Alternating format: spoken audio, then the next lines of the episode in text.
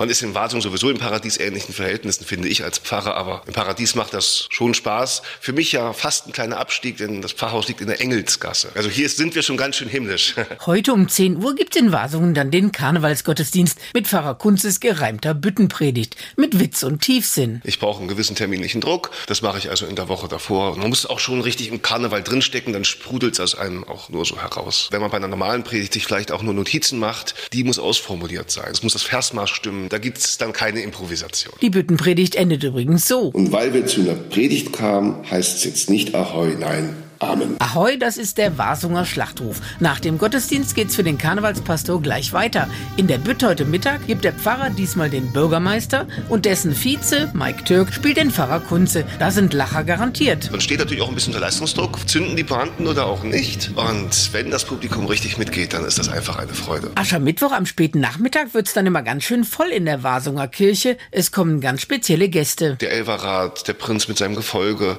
aber auch sonst ein sehr junges Gottesdienst. Gottesdienstpublikum kommt dort. Selbstverständlich, ohne Verkleidung. In Wasung wird sehr darauf geachtet, also ob mit oder ohne Gottesdienst, dass wirklich Aschermittwoch alles vorbei ist. Das Wasunger Karnevalsmotto ist diesmal Hüschwärts werden, also schön wird's werden. Aschermittwoch macht Pfarrer Kunze daraus, schön geht's weiter. Das ist eine gute Gelegenheit, auch in der Kirche runterzukommen, runterzufahren, auch das ganze Adrenalin loszuwerden und sich einzustimmen auf eine Zeit, wo man sagt, jetzt nehme ich bewusst mir mehr Auszeiten, Ruhe, Stille und über auch Verzicht. Und dann gibt's Aschermittwoch in der Wasunger Kirche noch ein kleines Geschenk. Es gibt jetzt viele Leute, die bewusst in diese Fastenzeit, in die Passionszeit gehen. Wir geben den Leuten Jahr für Jahr nicht nur ein Motto mit, sondern auch etwas in die Hand, was sie durch die Zeit geleitet. Jedes Mal etwas Neues. Andrea Terstappen, Antenne Thüringen, evangelische Redaktion.